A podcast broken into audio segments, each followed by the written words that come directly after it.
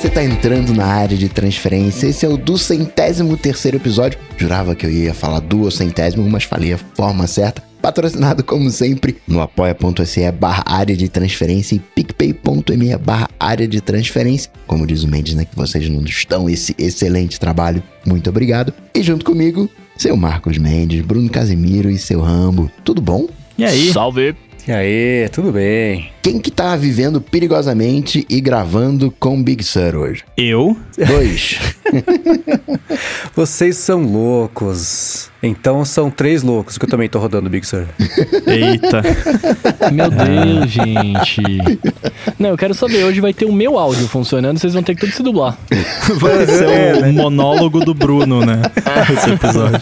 Não, o meu retorno aqui já não tá funcionando. Que não mudou nada da semana passada pra Vixe. essa, o retorno morreu. Então eu tô falando sem me escutar. O que de certa forma é bom. Então, mas eu instalei. Por, tava tão entediado no fim de semana que eu instalei o Big Sur. Qual é a desculpa de vocês? Olha, eu tenho uma excelente desculpa. Primeiro eu quero dizer É. que o update foi super tranquilo, deu kernel panic no meio do update, deu reboot umas duas vezes, apareceu aquela mensagem seu Mac foi reiniciado por causa de um problema, que pelo menos agora eles não culpam mais a vítima, né? Porque antes era Exato. você reiniciou o seu Mac por causa de um problema. Não, eu não, você reiniciou o meu Mac por causa de um problema.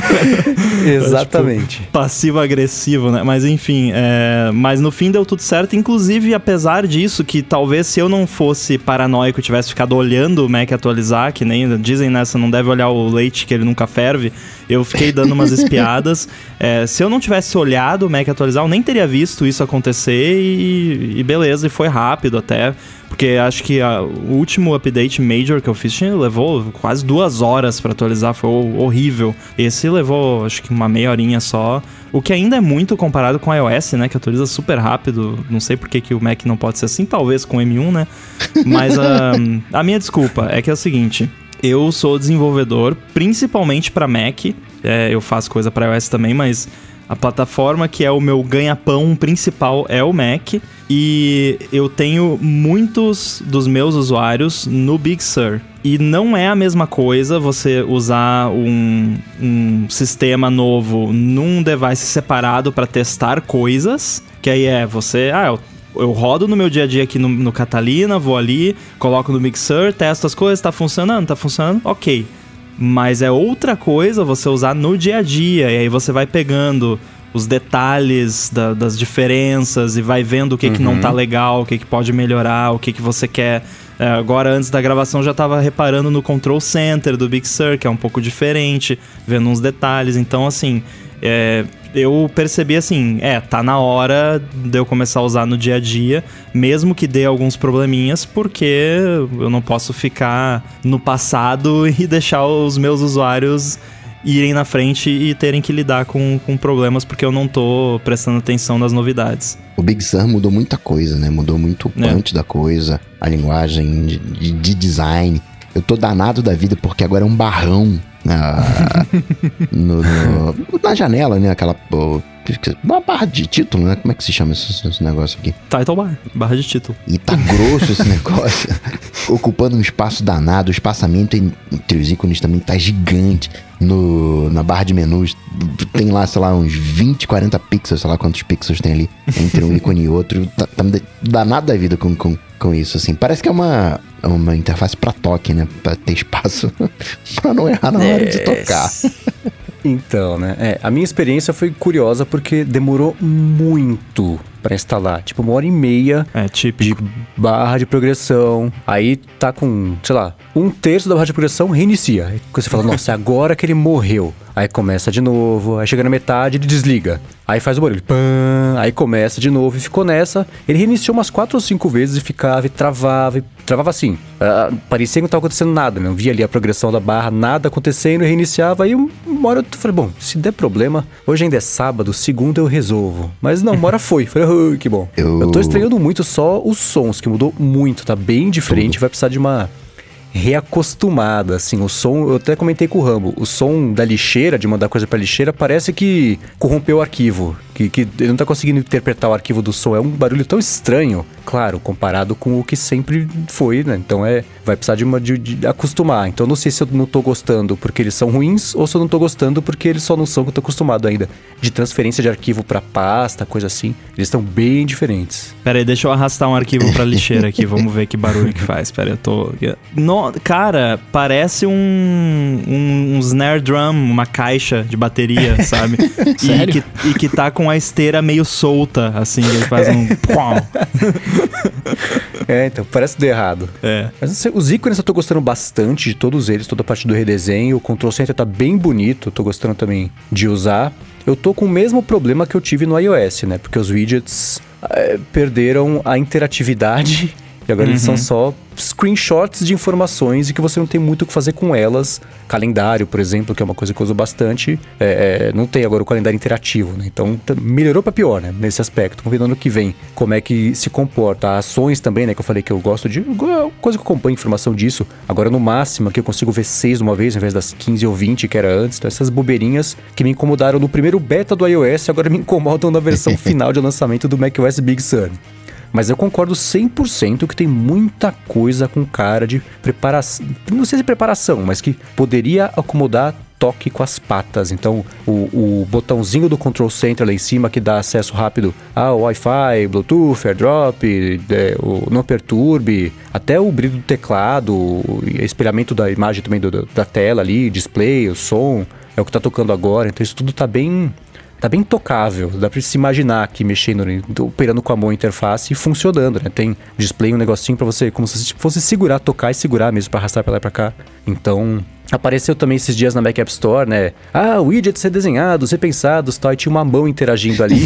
o que eu não acho que foi, puxa, vazamos sem querer, desenhamos uma mão que não era, falamos dessa hora. Não, era só um jeito de Foi ilustrar. estagiário. É, assim, foi uma, foi uma, sei lá, uma materialização, uma ilustração ali da, da- da- do que aconteceu, pra mostrar a novidade, só que foi estabanado porque poderia dar margem a entender que é uma coisa interativa com a mão que não era. Então não foi um aviso do que vem por aí. Eu acho que foi uma coincidência do que vem por aí. Porque essa preparação, eu não tenho dúvidas de que tá acontecendo pra de uma forma ou de outra, ter uma acomodação de toque no, no sistema, pelo menos. Ó, agora, o Craig Federighi, numa entrevista, perguntaram na lata pra ele, e ele falou que quando ele começou a ler essas coisas, quando o pessoal tava testando os betas do Big Sur, ele ficou pasmo. Ele, tipo, nossa, da onde que o pessoal tá tirando isso? Segundo o Craig Federighi, não existe a mínima ideia nesse redesenho do Big Sur de ser algo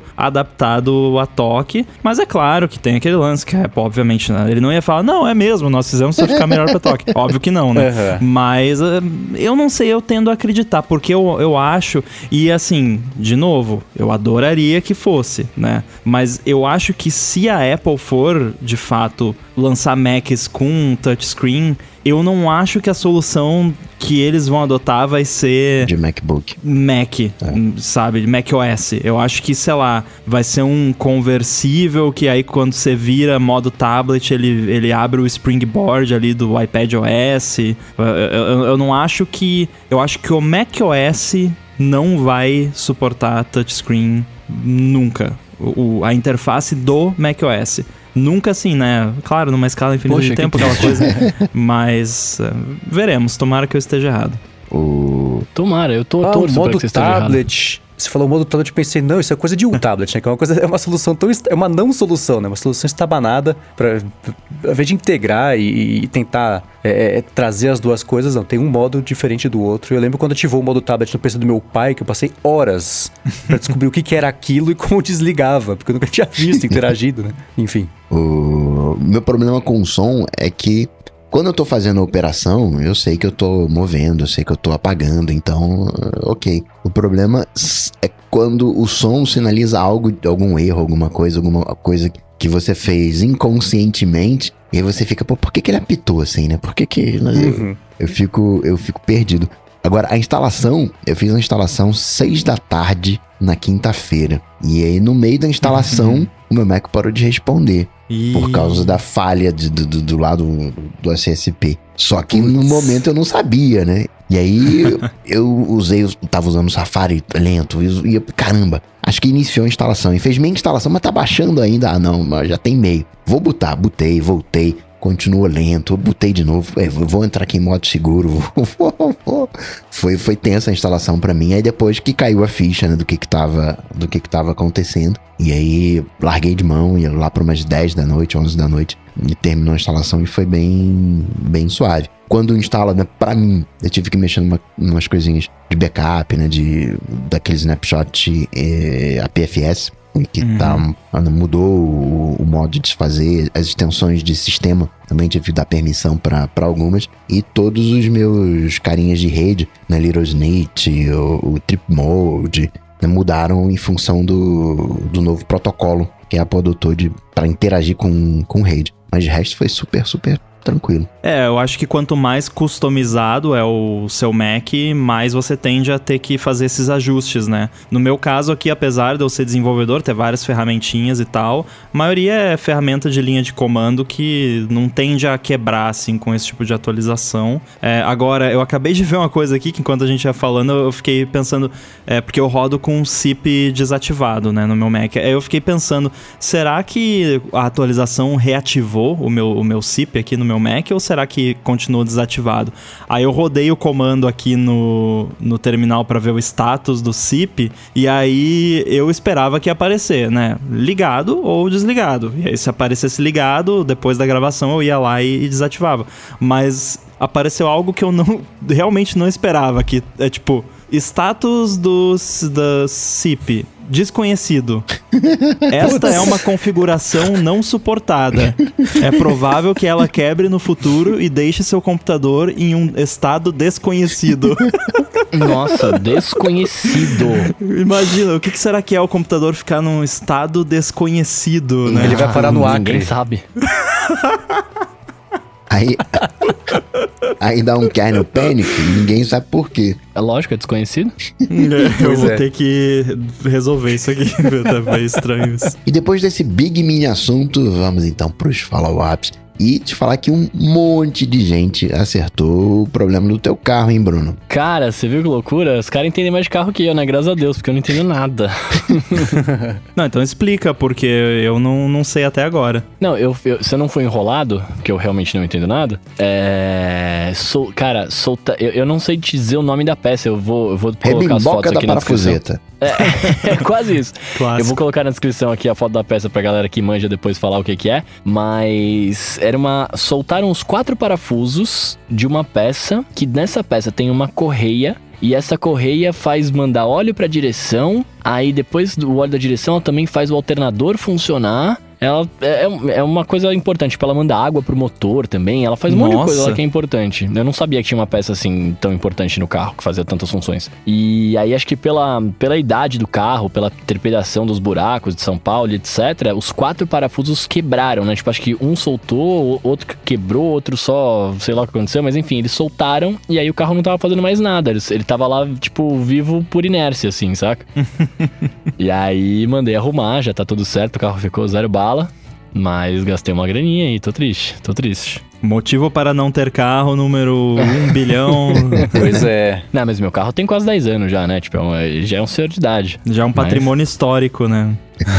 é. É, o meu depois de dois anos parado na garagem, eu finalmente criei paciência para vender e vendi, já faz um mês. Ó, oh, vendeu? Boa. Vendi, né? Eu acho que o Marcos é a única pessoa que eu conheço que teve um carro que apodreceu. Cara, não, não fala isso que ele isso vendeu. pra quem comprou. É, isso que eu falo agora. Boa. Carro usado é sempre carro usado, né? Não tem jeito. em março do ano passado, eu acho, que eu falei, ah, vou vender. Lembra que eu comecei o ano falando, vou vender o carro. Aí em março acabou a bateria, eu falei, depois eu resolvo. Eu resolvi agora, mês passado, para poder vender, mas deu para viver pelo menos um ano e meio aí sem carro e tudo bem que metade desse ano foi de pandemia, mas mesmo assim as contas todas se mantêm, né? De economia do, do, dia a dia. Claro que na minha situação, cada um tem a sua situação. Né? O Bruno não conseguiria viver sem carro porque ele tá indo pra estúdio, vai para lá pra cá o tempo inteiro. E os estúdios são longe aqui de onde o Bruno mora, que é perto da minha casa também. Então isso eu tô ligado. Mas para quem acha que consegue viver sem carro, tenta fazer a conta porque. É, faz a vale conta. Muito a pena. Porque é isso, né? Você fica no limite, ah, vou economizar 200 reais. Não vai, porque vai quebrar a correia do parafuso do não sei o que lá E uma vez que isso aconteça no ano, pronto, já gastou o que você gastaria de Uber no ano inteiro, tirando o imposto, gasolina, seguro, manutenções extras, uma multinha de vez em quando acaba acontecendo. Então, Não, é uma conta é, é que vale a pena fazer. Exatamente, você tem que fazer a conta mesmo e pôr tudo na ponta do papel, porque eu fiz essa conta e para mim acaba não valendo a pena ainda, mesmo mesmo com as manutenções, etc. Então, tipo, de fato, faça a conta e se valer a pena, venda. Eu, eu sou a favor da venda do carro. Até Total. porque sobra menos na rua para usar, pra eu poder andar sem trânsito. Você é o trânsito, Bruno, não tem jeito. Nossa, eu trago ele. Ele vem comigo. Sobre os oito HomePods mini que o Rambo falou que vai colocar no, no, apartamento, o Leandro Rezende lembrou que na primeira participação do Rambo aqui no ADT, no episódio 34, ele falou que não compararia o HomePod porque apesar de ser maneiro, não era um produto para ele. E agora?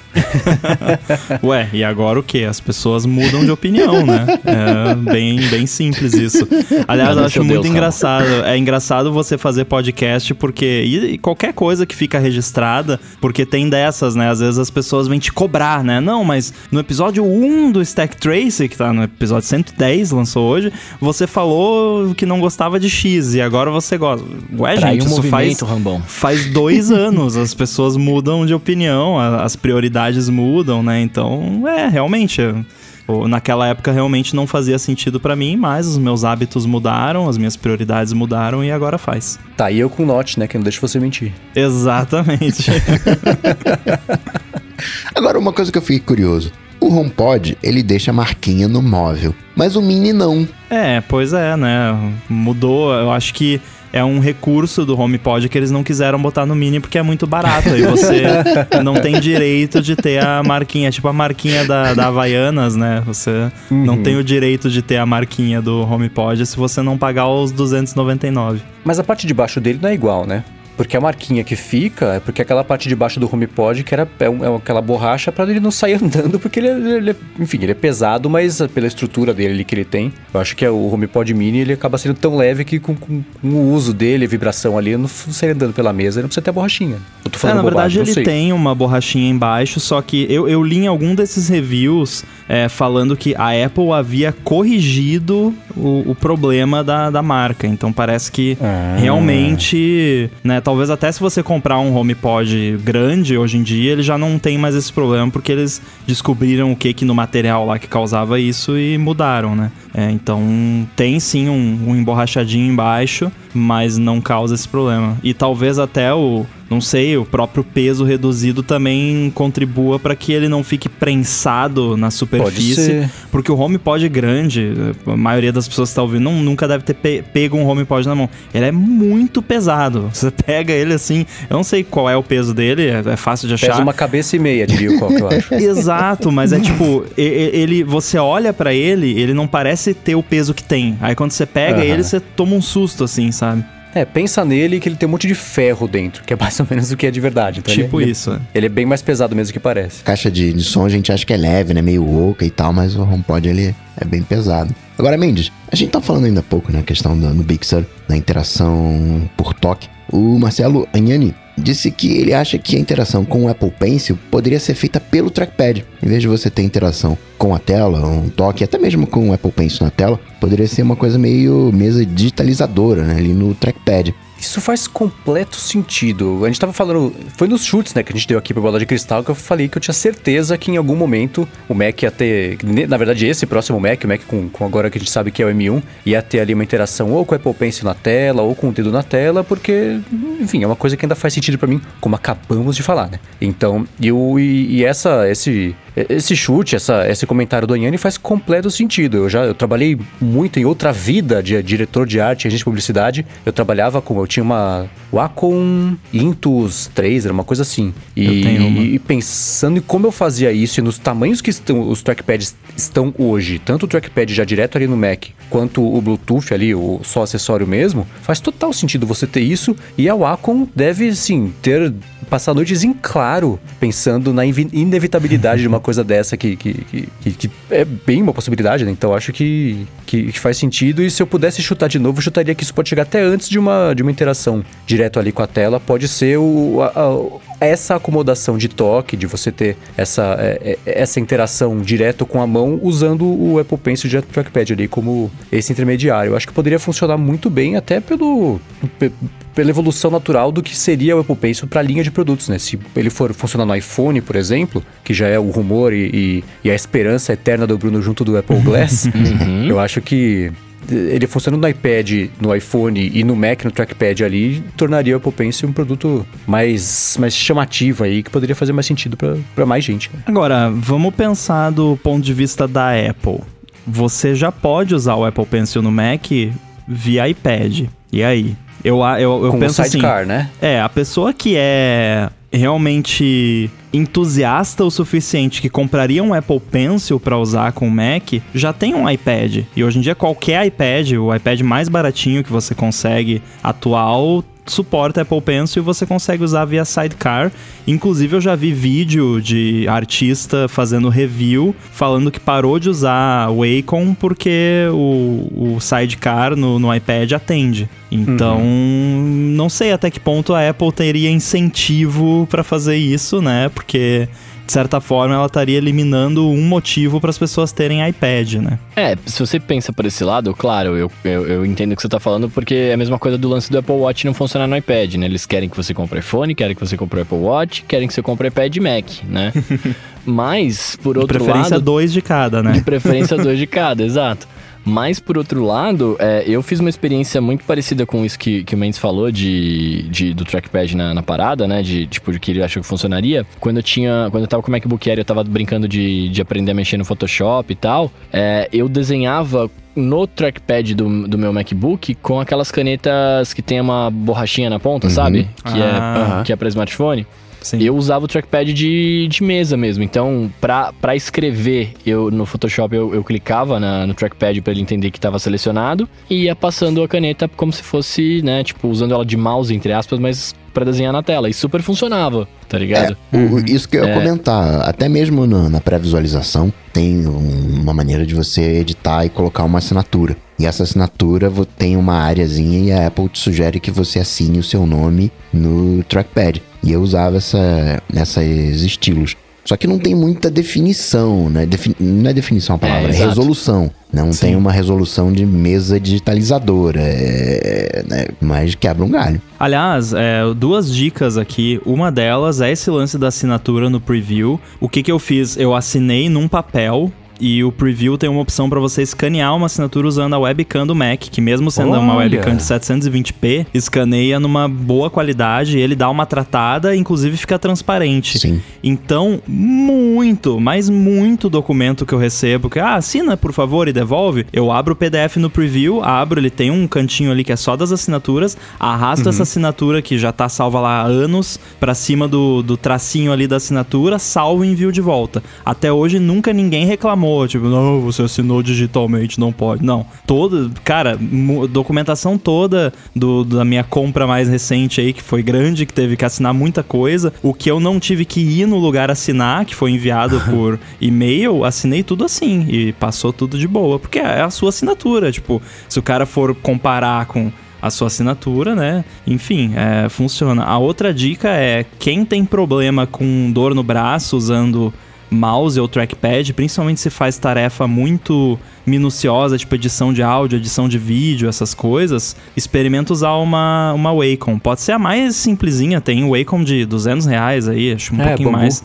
É, eu, eu tenho uma dessa também e na época eu trabalhava muito com vídeo, eu tava tendo problema de, de lesão por esforço repetitivo e eu comecei a usar a Wacom para editar e passou. Nunca mais tive problema. Hoje em dia eu não posso usar mouse. Eu estou proibido de usar mouse, só pode ser trackpad porque qualquer mouse me dá é, dor no braço. Então fica a dica aí também. É, só voltando um pouquinho no papo da, da, do sidecar e tudo mais, eu acho que, por exemplo, ele substituiu para os artistas que, que mexiam com isso a, a Wacom Cintiq, que ela já é uma tela com o que você já desenha na tela. Ela não é o, o, o que seria a caneta ali no trackpad para você mimetizar isso na tela. Você já está rabiscando ali que nem é o iPad com Apple Pencil. Basicamente, essa, é, essa mesma interação. Aí eu acho que faz sentido. Eu acho que as vendas da, da da Wacom Cintiq deve ter caído muito mais é, em comparação com a Intuos, com a, a, Bambu, que é essa de entrada que a gente está comentando agora. Mas. É, é, e é, o Apple Pencil. esse negócio de ah, a Apple não faria isso porque ela quer vender o negócio todo. Ainda é verdade, mas essa é a Apple dos acessórios, né? A gente vai falar talvez no finalzinho do episódio sobre todo o lance de MagSafe e tudo mais. Então, você conseguir. Tudo bem que assim, a pessoa acabou de gastar 2 mil dólares no computador. O que que são? Mas quanto é o meu Pencil lá fora? Não faço ideia, mas 40, 50, 80, 100 dólares que seja. 99, então, é- acho que é. É carinho. É, faz, é, faz sentido ser Então, não é um aumento tão grande assim, mas é isso, né? Vai comendo pelas beiradas para ter esse faturamento valor de mercado todo. Então, eu ainda acho que, que o Sidecar é uma solução para um nicho. Para o outro nicho, que a mesma galera da, da da S Pen, da Samsung lá, nossa, não, eu estou muito produtivo aqui, estou mexendo nos PDFs, rabiscando tudo aqui no telefone enquanto estou no avião. É para essa galera que eu acho que ia ter mais apelo, que é o mesmo apelo de você ter a caneta no telefone. Acho que para coisas mais rápidas e dia a dia ali, menos você precisar de uma precisão maior, menos artística ali, porque aí não vai dar para fazer. Pintar, também que o pessoal pinta Mona Lisa no paintbrush, mas ainda assim é, é, é seria uma coisa para um uso um pouco mais próximo do dia a dia da massa e não da parte mais artística só. Quando você fala desse pessoal super produtivo que fica no avião rabiscando PDF, não sei mais o que. Eu sempre me lembro daquele personagem no Breaking Bad, que é aquele cara que tá sempre com um fonezinho Bluetooth e aí o, o Soul, né, se irrita com ele num episódio uhum. lá. É, eu sempre penso nesse cara quando você fala pessoa super produtiva com o, rabiscando no celular, no avião. Tipo aquela pessoa que nunca para, né? Tá sempre. Uhum. O cara tá falando com você e tá ao mesmo tempo falando no telefone e rabiscando uma coisa no, no iPad ou no, no celular. Uhum. Na performance diferente do M1, nos diferentes Macs, mesmo sendo o mesmo processador, o Fábio Ioanaga, que inclusive foi um dos que falou do problema do Bruno, né? Acertou o problema do carro dele, disse que isso é igual às montadoras, né? Que limitam eletronicamente os motores dos carros. E antigamente tinha isso também. Você pegava um chip lá do, do, do AMD, tinha muito isso. Aí você passava um grafite lá, conectava os, os, hum. os, pininhos, aí ele virava num clock maior e tal. Só que eu achava que ia ter alguma coisa assim, que quando saísse os benchmarks, a gente veria lá um, um clock diferente. Mas parece que não. É o mesmo, tirando a questão do, de entrada, que são sete núcleos de GPU, é o mesmo chip. CPU. É, não, o, no núcleo de, de GPU. São. No, no de entrada são sete, nos outros dois são oito. É, o Mac Mini de entrada tem 7 núcleos de, de, GPU. É o único que tem uma diferença. É o MacBook, MacBook Air de entrada. Não, é, é igualzinho ali o clock e tal. É diferença mesmo de ventoinha, né? Quando você inicia um processo de longa duração, ele, tipo assim, ele consegue correr a 100, mas ele não consegue manter os 100 km por hora sempre. Quando ele uhum. chega, sei lá, a um minuto rodando a 100 km por hora, ele vai ali pra uns 90 por hora e tal. Aí dá essa diferença. Fiquei positivamente surpreso. O que na verdade é bem mais, né? Eu tava vendo, eu não lembro agora qual, porque eu vi muito vídeo, li muito review, então não lembro quem fez o quê. Mas eu lembro que teve um reviewer que fez uns testes de uh, daquele Cinebench, né? Que ele é bom porque ele não é só o, o problema do bench, o problema não, mas assim, o, o, benchmark que o pessoal mais usa que é o Geekbench, ele roda ali o processo dele e pronto, o que leva pouco tempo, né? Então não chega no ponto onde o computador esquenta a ponto de precisar dar uma acalmada ali para ou ligar a ventoinha para né, resfriar o processador. E no MacBook Air parece que levou quase 10 minutos até ele começar de fato dar uma reduzida ali no clock para compensar o calor. E mesmo assim foi, foi uma redução quase imperceptível. E a temperatura dele é, o, a comparação que a pessoa fez foi encosta no seu Mac agora que tá aí na sua frente essa é a temperatura que ele tá agora, depois de quase 10 minutos é, processando uma parada super intensa. Que eu, eu, nunca tive MacBook Air, te uso pessoal assim por muito tempo, mas essa pessoa disse que o MacBook Air dela é queimava o colo, assim, na, mesma Sim, situação. É quente, cara. É. E o, o M1 mal dá pra sentir. Não foi o MacBook Air que teve um queima-perna gate logo que ele saiu, assim? Que esquentava muito, as pessoas Nossa, tiveram que foi a minha perna. Porque tava... Eu lembro disso, assim, né? Você vê... No verão, no verão era difícil de ficar com ele junto, cara, porque ele esquentava muito e aí, consequentemente, esquentava a minha perna e a minha mão, porque eu tava editando e eu começava a suar. Era chato isso. Sim. Inclusive a Joanna Stern do, do Wall Street Journal, no review dela, muito divertido, por sinal, como sempre, né? Ela falou isso, né? Que agora não, eu não fico mais com a, os punhos suados de usar o computador, que é uma coisa que já aconteceu comigo. E o meu MacBook Pro de 16 polegadas, não dá para usar ele no colo. Simplesmente não dá, porque questão de minutos já começa a doer a, a coxa que uhum. começa a queimar. O, pro MacBook Pro antigo ali, 2012, eu tinha na, na mesma bandeja de metal com um cooler para esfriar o, o Mac. Que era muito, muito, muito, muito, muito quente. O que é bem melhor já do que na época do PowerPC, que se você procurar no YouTube você deve achar ainda. Tem um vídeo de um cara fritando um ovo na traseira do PowerBook.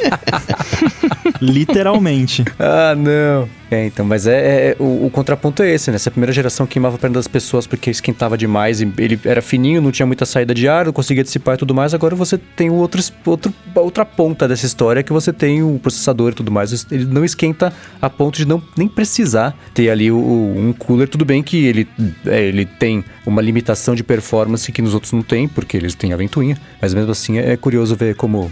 Tem o que MacBook Air? Uns 12 anos? Não, 8 anos? 2008, 12 anos. O... Uma coisa que eu fico pensando, ali mais ou menos 2012, eu... tinha aquele problema no Mac que ele acabava esquentando, aí você tinha aquela ponte norte e ponte sul, e inventaram de colocar uma do lado da outra. Aí uma esquentava e estava é, preparada para esquentar, e a do lado não. Resultado, a solda se desfazia, aí dava problema placa de vídeo, whatever. E tinha que fazer aquele rebound. É, o meu 2011. É, exatamente de... isso. Cada dois anos eu tenho que levar na assistência para ele pegar a placa, colocar no forno, derreter de novo e trazer de volta, porque dá exatamente esse problema na, na, GPU. Tanto que agora é, ele deu da última vez, eu falei, não vou levar de novo, porque é um Mac que já tá encostado, é só o meu Media Center aqui de casa, então eu fui lá, depois de uma noite inteira brigando loucamente ali com muitos códigos que vocês sabem que eu não tenho a menor intimidade sobre isso, eu consegui desligar essa GPU dedicada. É, tá, o Mac nem sabe que ela existe mais, agora ele parou de dar esse problema. Até a hora que ele voltar, né, de algum jeito. Mas por enquanto já faz aqui uns bons seis meses que, que ele tá funcionando sem a GPU dedicada, porque é isso, a, a solda solta, ele, ele perde a GPU e ele tá dependendo dela, não consegue exibir os gráficos, né? É. O que é bem importante para quem depende do monitor para conseguir trabalhar, ou seja, todo mundo. É, e o engraçado é que eu faço exatamente o contrário no meu aqui. O meu, ele tá forçado para sempre usar a GPU dedicada, né? Porque ele é basicamente um desktop, né? E, e a GPU integrada Intel é uma bela de uma porcaria, né? Você troca de space, ele vai a 2 FPS, então uhum. não dá.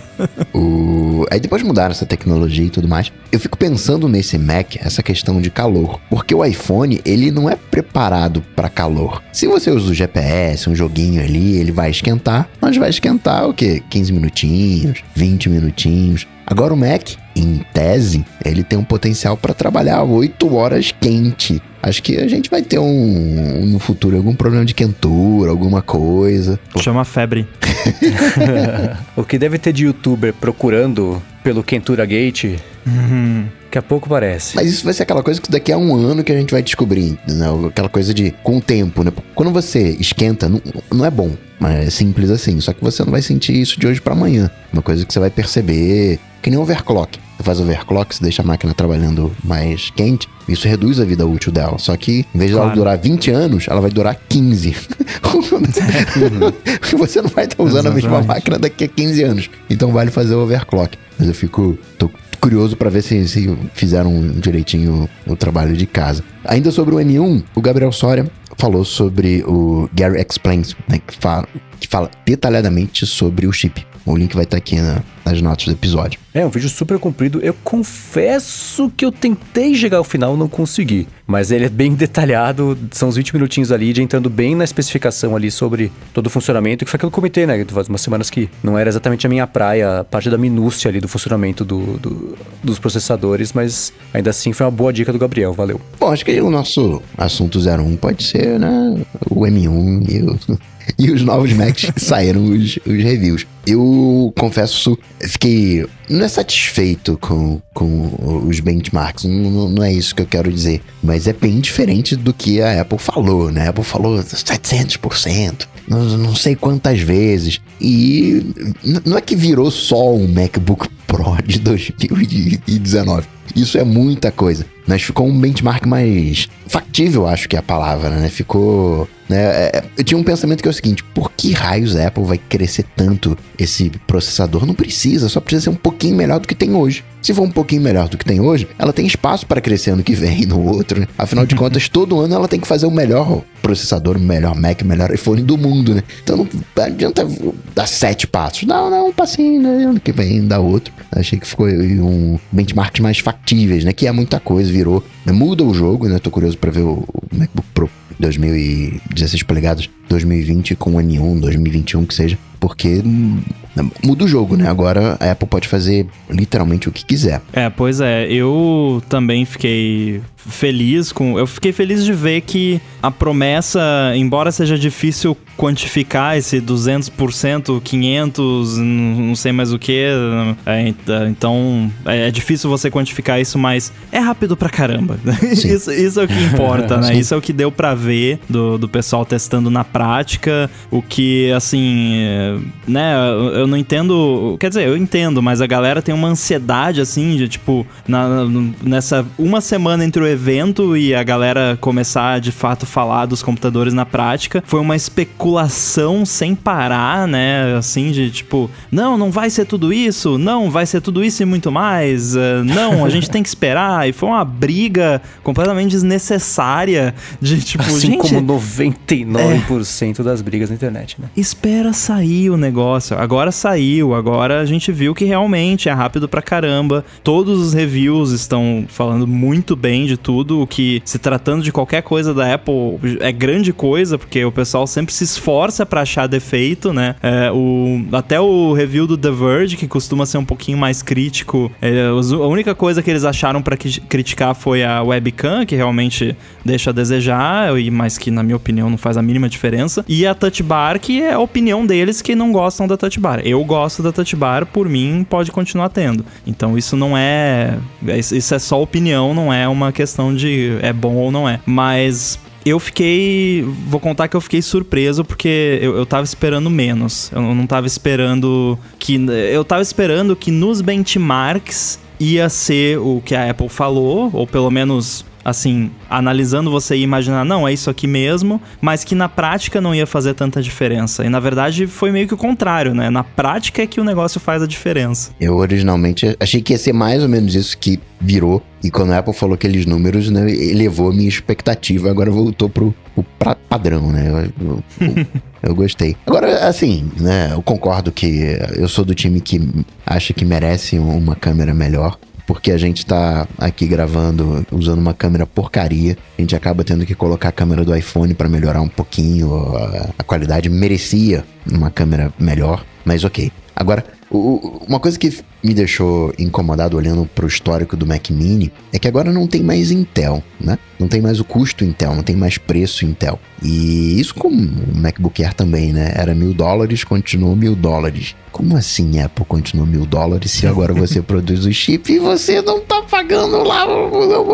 para Intel? É... é... o capitalismo, é. né? Não, sim. Ah, é que o Mac Mini ficou mais barato, né? Então por que, que o MacBook Air não pode ficar mais barato? É, né? Porque as pessoas vão comprar. Esse é o ponto. O, eu lembro do Mac Mini original, 500 dólares, assim, era, entre aspas, né, impossível não comprar, assim, caramba e tal. Você vê um, um, Claro, guardando muito as devidas proporções, mas um Raspberry Pi tá com 8 GB, tá 75 dólares, né? Olha, né? Esse. A Apple vai, vai, vai deixar os acionistas contentes aí com, com esse M1. Ah, não, mas o, você não. O Raspberry Pi é. Os caras pegam o chip lá que sai a rodo lá da, da fábrica da, da Broadcom, né? Mas o, o, iPhone, o Mac e tal, você tem que ver que são chips artesanais. É, eles saem de uma chiperia gourmet, né? Com os melhores chefes. Chiperia gourmet. Então, assim, né? Não é, não é qualquer coisa. não, claro, eu tô forçando uma barra. O case, né? O Mac é alumínio. Mas assim, né?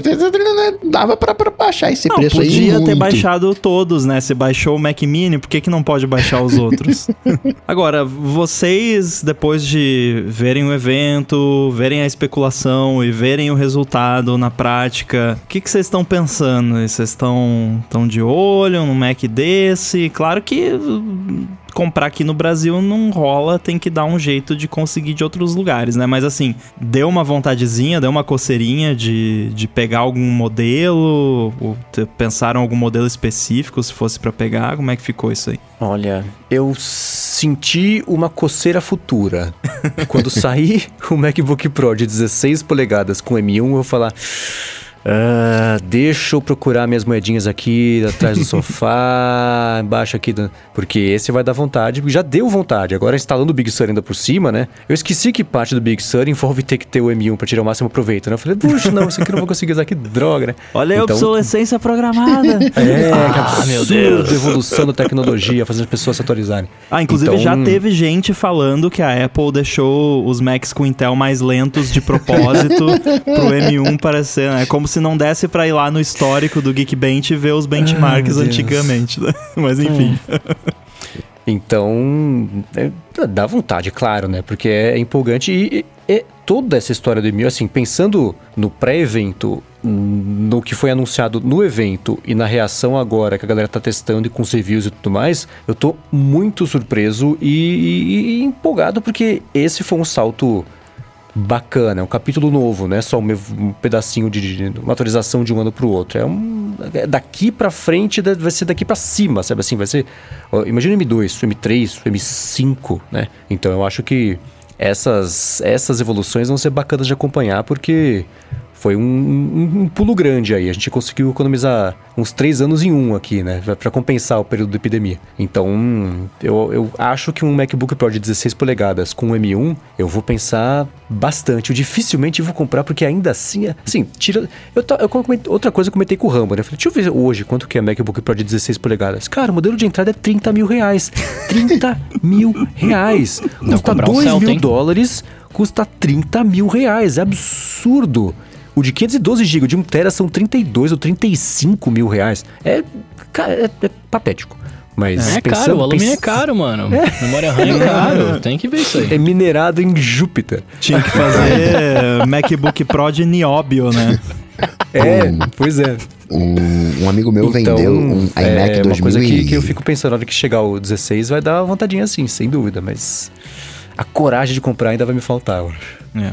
Um amigo meu vendeu recentemente um iMac 2009. Vendeu por quase 3 mil reais. Falei, cara, como assim? Né? Nossa! Como assim? E é, e é, o preço de mercado, assim. É assim, quase uma poupança, investimento, né? vou investir aqui no Mac aqui. E eu. Eu vi alguém brincando, é o MacBook de entrada de um apartamento.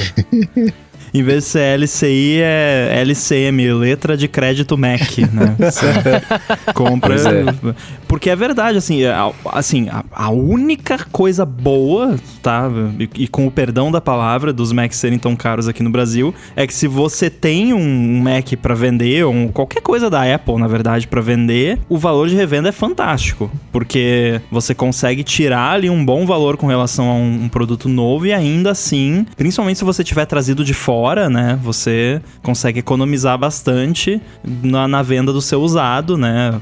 Por isso que eu digo assim, se você tem o, o modelo mais recente do que quer que seja e você consegue vender todo ano, você consegue atualizar todo ano. O iPhone, por exemplo, que você vai vender o seu ali com uma pequena diferencinha, você já consegue atualizar, que é basicamente o que eu faço. Agora, esse, esses preços de Mac, uh, tudo bem que, de novo, aqui no Brasil tal, ninguém compra no Brasil, entre aspas, porque as pessoas compram, né? O que é mais impressionante impressionante, mas eu não consigo entender, assim, é, como que pessoas compram um Mac no Brasil, porque uhum. claro que eu compro, não no Brasil, mas eu digo, pessoas que moram no Brasil, mesmo o preço de fora é altíssimo por causa do dólar. É, porque eu só me mantenho atualizado por conta do meu trabalho, que é o meu ganha-pão que o meu Mac me paga, basicamente. Então, vale a pena no meu caso, mas se não fosse isso, eu, eu ia ficar com um Mac por uns 10 anos, no mínimo. é o que eu acabo fazendo.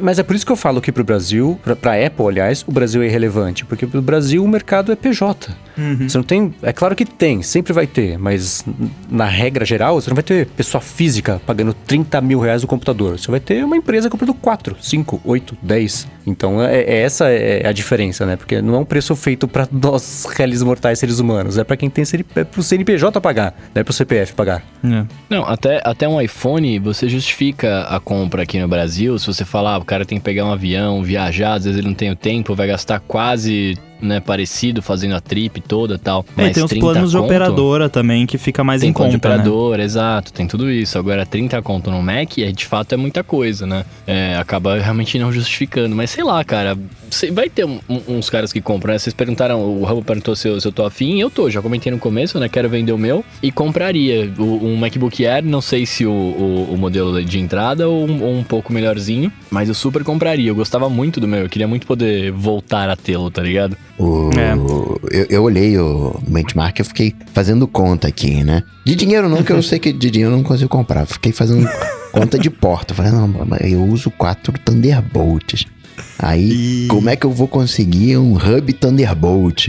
aí, aí vai, aí, aí, começam a vir os problemas, mas a, a performance realmente me motivou a, a fazer conta, principalmente o Prod 13. O problema do Prod 13 é que por exemplo, se você usa o Xcode, você não consegue colocar o Xcode todo de uma maneira legal no de 13 polegadas. Fica faltando tela. Tem que ser o, o de 15 ali pra. Ah, não, aqui tá. tá, tá, tá. Ah, liga num monitor externo. Sim. Aliás, o, o Steve Troughton Smith acabou de twittar que quando você conecta um monitor externo no Mac M1, ele troca instantaneamente. Não dá aquela piscada esquisita na tela, sabe? De quase dois ah, segundos. Mais é. uma vantagem, ó. Só sold, né? já, já vendeu money. Mas, ah, bom, já que eu fiz a pergunta, então vou responder também. É, eu, eu já encomendei um Mac Mini, é Ai, um modelo de 8 cores de tudo, modelo 16 GB de RAM e 1 TB de SSD, que é o, o, mesmo que eu tenho atualmente no meu 16. E a minha ideia é trocar o meu, meu Mac principal por esse Mac Mini. Agora, dito isso, tem umas considerações que, é, dependendo do que você faz, e aí eu acho que afeta principalmente desenvolvedores, o, o seu workflow pode ser afetado. É, tem algumas ferramentas que desenvolvedores principalmente usam que ainda não estão preparados preparadas para rodar nos Macs com M1, o que é claro é só questão de tempo aí, um mês, dois, não sei, mas é, é coisa que é porque acabou de sair. Mas, por exemplo, Docker, que é o sistema de virtualização que muito desenvolvedor usa, principalmente o pessoal que trabalha com web, não rola ainda no, no M1. Vai rolar, a Apple até demonstrou na WWDC, mas não tá pronto ainda. Agora, o, outra coisa que não afeta só desenvolvedor, o Homebrew, que é a de instalação de pacote de linha de comando. Também não está pronto ainda. Outra coisa que afeta ainda mais gente: virtualização de Windows. Parallels, VMware, essas coisas ainda não estão prontas no M1. Então, tá, de novo, nada disso é assim. Isso não funciona no, no Apple Silicon, acabou. Não, é só não tá pronto ainda. Vai demorar um tempo, então se você precisa de alguma dessas coisas e tá pensando, nossa, vou trocar agora, hum, espera um pouquinho para não ter problema. Como eu já tenho um Mac Intel aqui, que é um secundário que eu uso para instalar betas e tudo mais, e eu não dependo 100% de nenhuma dessas coisas que não funcionam ainda, eu acho que eu consigo substituir o meu workflow de uma boa. E se eu, eventualmente eu precisar de alguma dessas coisas, eu tenho um backup aqui. É famous last words, né? Vamos ver depois na prática como é que fica. Mas eu tô bem empolgado e, obviamente, vou contar para vocês a, a minha experiência aqui quando estiver rolando. A única coisa que eu vou precisar fazer também é arrumar um monitor externo decente, porque o monitor que eu tenho aqui é um quebra-galho que eu comprei só para testar umas paradinhas e, e ele não é bom, eu não gosto dele, então eu preciso, eu vou querer comprar um monitor bom de verdade que não seja, obviamente, o de 100 mil mil reais da Apple lá. Não vai ser esse. Vai ser um. Talvez o LG lá, que é caro, mas é, é um preço que eu consigo atingir, né? Aquele Ultrafine? É. É, ele ainda é um excelente monitor. E os apps de, de iOS no Mac, vocês viram? Ah, eu quero saber como é que tá. É, todos eu os que eu nada. uso no iPhone, que eu falei, putz, esse aqui acho que vai ser bom de usar. Não tá disponível. Ah, tem esse aqui também. Não está disponível. Eu falei, então dane-se. Não, ah, não rodei nenhum. Mas eu tenho uma boa notícia para você. Pode comprar, Opa. pode encomendar o Mac aí, ó. Porque é. tem um jeito de você instalar qualquer app de iOS no Mac. Uh, mesmo. Ah mesmo no Mac com Apple Silicon, tá, gente? Não adianta tentar aí no, no seu ah. Intel. É, porque o que, que acontece? Essa limitação do desenvolvedor falar não quero, ela só se aplica à App Store. Você abrir a App Store, procurar o aplicativo na busca, aí tem uma barrinha lá, iPad e iPhone, aí você vai lá, aí não, você não consegue, né? Um exemplo, o Instagram, que é o, o que a galera tá reclamando bastante que não tem. Agora, Existem, não sei se vocês se lembram, na época que a gente sincronizava iPhone com o iTunes, você conseguia baixar aplicativo de iPhone pelo iTunes. E Verdade. ele salvava o pacote do aplicativo no seu Mac. E hoje em dia não existe mais iTunes, todo mundo sabe, mas existem ferramentas como o iMazing, que é um gerenciador de iPhones, e dentro do iMazing ele tem uma opção incrível chamada baixar apps da App Store. Então, só que obviamente tem que ser um app que você tenha, né? Você tem que ter comprado já ou já ter baixado pelo menos uma vez em algum device seu, esse, esse app. Então eu posso entrar lá, procurar por Instagram, baixar o pacote do Instagram, dar dois cliques nele e o Mac instala e roda. Olha só. Mais um motivo, então, para desembolsar 30 mil reais para rodar Instagram no Mac. É. Então, não vai rodar. Mesmo assim, não vai rodar todos, todos os aplicativos, porque tem alguns apps que simplesmente não funcionam no, no uhum. Mac é, por causa de certos requerimentos. O WhatsApp é um deles, porque ele requer telefonia. Por isso mesmo que ele não funciona no iPad também. Ele não roda no iPad nem naquele modo iPhone bugado lá que o Bruno reclama sempre. É, mas então esse não vai funcionar. Mas outros apps, Instagram, por exemplo, o próprio Netflix Netflix também, tinha um pessoal testando. Agora, tá bem com cara de 1.0 esse esquema do, dos apps de iOS no Mac. Por quê? Por exemplo, HBO Max. É até meio irônico, porque a Apple meio que promoveu esse app, né? E, e é o HBO Max. E quando você bota reproduzir uma série lá, um filme, não sei o que, que tem no HBO Max, não tem como colocar em tela cheia. Olha que legal.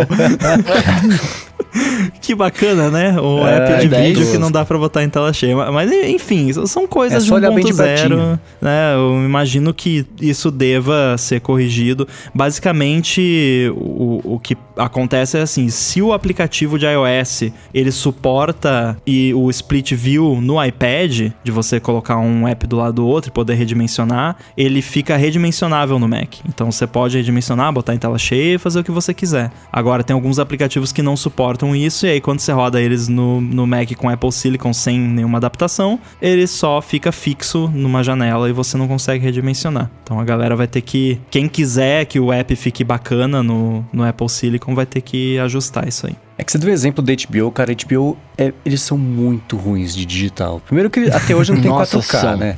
São, mano. Eu, antes de assinar, eu tentava descobrir o preço do plano 4K, porque era inimaginável que não tinha. E aí só tinha lá um preço, mas ah, então tá bom, deixa eu assinar esse aí, eu vejo como, qual que é o upgrade. Não tinha upgrade, era só esse mesmo, qualidade do Full HD Malman, e eles... E, e aqui no Brasil ainda é mais simplificado, que lá fora tem o aplicativo da HBO, tinha o HBO Max, tem o HBO... Não, tinha o HBO Go, Aí lançaram o HBO Max, cada um dos planos tem um, uma oferta diferente de produtos, uns funcionam com TV a cabo, outros não, um é digital inteiro, o outro você consegue ver na TV. É uma zona, eles conseguiram, eles se enrolam mais do que os mensageiros do Google para tentar desenrolar, senão não conseguiram até agora.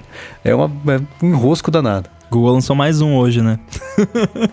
Eles são viciados nisso, compulsão. De áudio, vocês chegaram a ver alguma coisa? A parte de drivers, aquelas placas mais rebuscadas, se estão compatíveis com o M1. Tudo que eu vi de áudio até agora é que o Big Sur matou meu retorno aqui para gravar o podcast. Nossa, você levantou uma bola? Você levantou uma bola que eu não tinha pensado não, cara. É verdade, essas lance da compatibilidade, né? E eu, eu preciso bastante do áudio, né, no computador. Eu tô um pouco preocupado agora. Então, até onde eu me lembro, e eu posso estar enganado, que eu faz tempo que eu não. Eu vi, acho que na WWDC isso. Se o driver. Primeiro que a maioria das coisas não precisa de driver no Mac, né? Tipo, o Blue Yeti, por exemplo, que a gente usa, não precisa de driver. Você pluga, ele funciona. Plug and play, é. é. Agora, se é alguma coisa que precisa de driver, vai depender de, de como esse driver é feito porque existe um, um, novo tipo de kernel extension no Mac que não é bem kernel extension, ele não roda no kernel, ele roda em modo user, né? Então ele não ele não tem esse, esse mesmo acesso, mas é basicamente um driver e se eu não me engano, esse tipo de driver ele não precisa ser na arquitetura da máquina, ele funciona com roseta. Então ele funciona com emulação. Então, se for esse tipo de driver, funciona sem que o desenvolvedor precise fazer nada. Agora, se for um driver, um kernel extension mesmo, uh, raiz, né, que, que roda no, no, kernel de verdade, aí, aí vai depender de uma atualização do, do fabricante aí com suporte ao Apple Silicon. Aliás, a gente nem falou hum. do Rosetta, né? Até porque nem tem muito o que falar, funciona. Basicamente é, né? é isso, funciona. Review completo, funciona. It works. It works. It just works. Eu cheguei a ver a compatibilidade da minha placa com Big Sur e também com M1. Tá só dizendo assim, quando sair o Big Sur e tiver um M1, a gente atualiza, né? Já saiu e não atualizaram.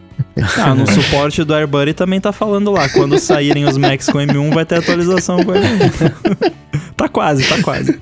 E depois de tanto apanhar, depois de 12 anos, a Apple semi deu o braço a torcer. Resolveu dar um descontinho para pequenos desenvolvedores, para a galera que fatura até um milhão de dólares por ano, não vai ser 30%, vai ser 15%, cai pela metade. Isso acaba dando mais grana, né? no final das contas vai dar ali uns 20% a mais para o desenvolvedor. Então, né, Falaram, falaram, falaram, mas né, é, tava caro, né? 30% pra realidade hoje em dia é, é, muita coisa. Deram um braço a torcer. Galera que, né, tá faturando aí mais de um milhão, aí paga mesmo, né? Tem, tem grana. Mas tá começando a tratar de maneira diferente, fazendo aquilo que sempre fez, né? Tratando de maneira diferente os desenvolvedores na loja. É, eu vi muitos, muitas, muitos candidatos a argumentos de crítica para essa decisão da Apple ter, ter, essa parte de ah, agora não, não é o tratamento igual para todo mundo. Uma outra também que é uma conta de acordo com a EPN, por exemplo, é o seguinte: 98% dos desenvolvedores da App Store faturam menos de um milhão de dólares por ano.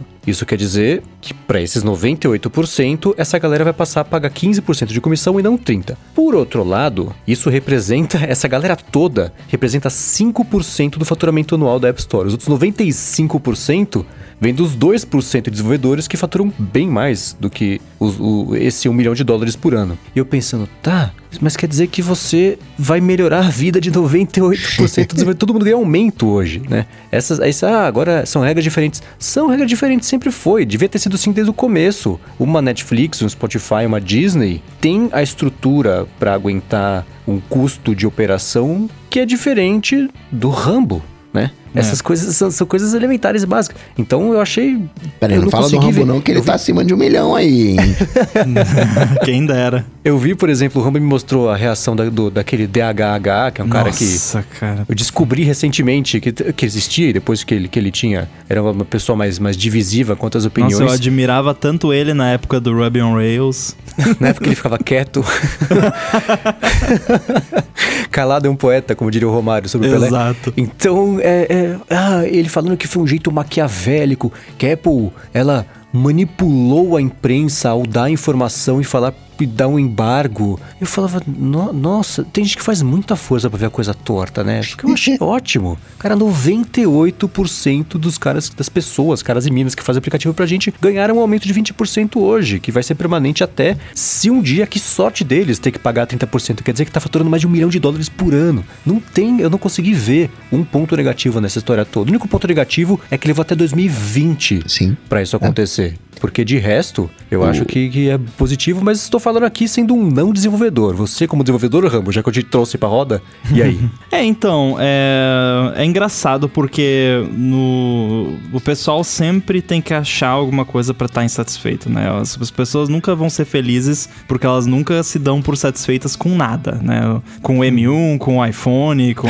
e não só coisa da Apple, né? Com qualquer coisa, né? dica pra vida. Aprenda a ficar satisfeito com as coisas de vez em quando, faz bem. Dica do Rambo. Agora. Se até eu gostei. É, pois é, voltando ao assunto aqui. Não é coincidência que quem você viu criticando é quem ganha mais de um milhão por ano na App Store, né?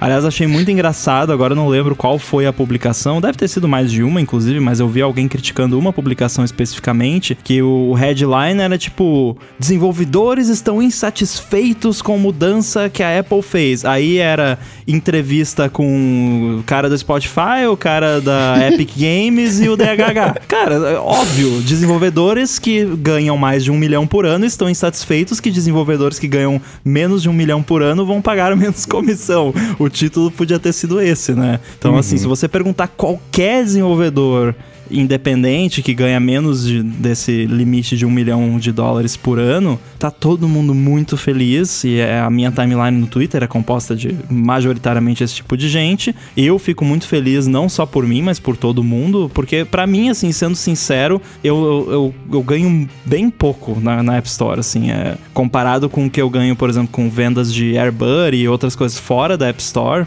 é pouco. Então, não faz, assim, uma diferença gigantesca para mim. Claro que eu adoro, né, manter um pouquinho mais do, do dinheirinho comigo e pagar menos pra Apple. Mas, né, eu sei que tem, tem outras pessoas aí que o, o James Thompson lá do, do Picalc, que toda a renda dele vem da App Store e que não é só. Além dele, trabalha também a esposa dele no, no, no negócio dele. Então, é, são duas pessoas que são sustentadas por um negócio na App Store que agora vão ter mais grana na mão delas e podem fazer marketing, podem baixar o preço, podem contratar mais gente, podem desenvolver coisas que antes não faziam sentido desenvolver porque não ia ser finan financeiramente viável, né? E isso é só um exemplo. Aí você pega todo todo, esse ecossistema de desenvolvimento. Já teve ideia que eu tive no passado, que aí eu comecei a pensar, não, mas aí a Apple e os 30%, mais o imposto aqui do Brasil, mais não sei o que, ah, deixa pra lá, não vale a pena. De repente, se a comissão fosse 15%,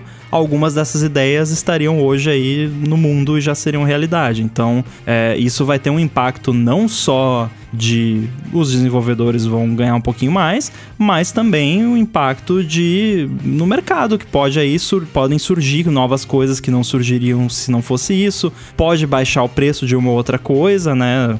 O, desenvolvedor pode escolher repassar pelo menos uma parte disso para o usuário se ele quiser, mas eu acho que a maioria vai preferir, obviamente, ficar com essa diferença e isso uhum. acaba sendo reinvestido de, de uma forma ou de outra na qualidade do, do produto final. Então eu só consigo ver coisas positivas nisso aí. Agora, a única preocupação de quem ainda não chegou né, nesse patamar de um milhão, que aí passa a pagar os 30%, é o que, que acontece se, sabe, dia 20 de dezembro eu, eu tô lá com 999 mil dólares na, na App Store.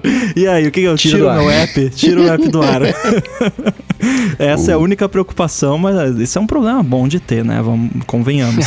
é justo. Sim, porque deve existir um, um range de faturamento que, assim, se você faturar 999.99999 ou esse 1 milhão, se você faturar esse 1 milhão, você vai tirar 15% a mais, você vai acabar ficando com menos dinheiro até do que se você tivesse deixado ele faturando só os 9999. Então, para valer a pena, deve ser, ser, sei lá, 1 milhão 250 mil dólares. Por aí. Porque desse ponto em diante, aí você, você fica com o mesmo dinheiro tendo que pagar mais esse, essa comissão maior. Porque senão você está sendo é, é, essa faixa do 1 milhão até a hora que vai valer a pena, vai, o pessoal está sendo mais prejudicado do que de qualquer um dos dois lados desse espectro, né? Muito louco isso. É, algumas pessoas comentaram que talvez o, o ideal seria a Apple ter feito uh, até o 1 milhão, sobre aquele 1 milhão você paga 15%, sempre. E aí o que passar de 1 milhão você paga 30%. É, seria uma forma de mitigar isso, mas aí é, é nitpicking, tipo fizeram. Isso é o que importa e acho que a gigantesca maioria dos desenvolvedores não vão ter esse problema que de novo por favor, rezo para que eu tenha esse problema. Tomara que eu tenha esse problema.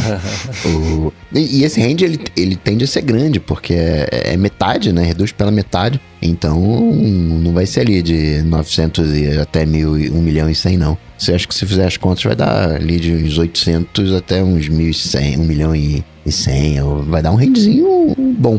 Agora, além disso, dessa coisa do, do salário, né? Do desenvolvedor que aumenta num primeiro momento, essa questão do, do, possível repasse, a maior quantidade de ideias que podem vir à luz em função disso, né, de, de, ter um faturamento maior, né, passam a valer a pena. Tem uma outra coisa também já num âmbito mais de startup, que startup a gente acha que queima dinheiro, mas aquela startup raiz, ela não está queimando dinheiro, né? O, o, o CEO de uma startup tá na pindaíba, né? Tá querendo fazer com que a coisa aconteça, né? E dinheiro é acelerar as coisas, né? Quanto mais dinheiro você tem, mais rápido você chega onde você quer. Então, é uma maneira de também acelerar os projetos em 20%. Né?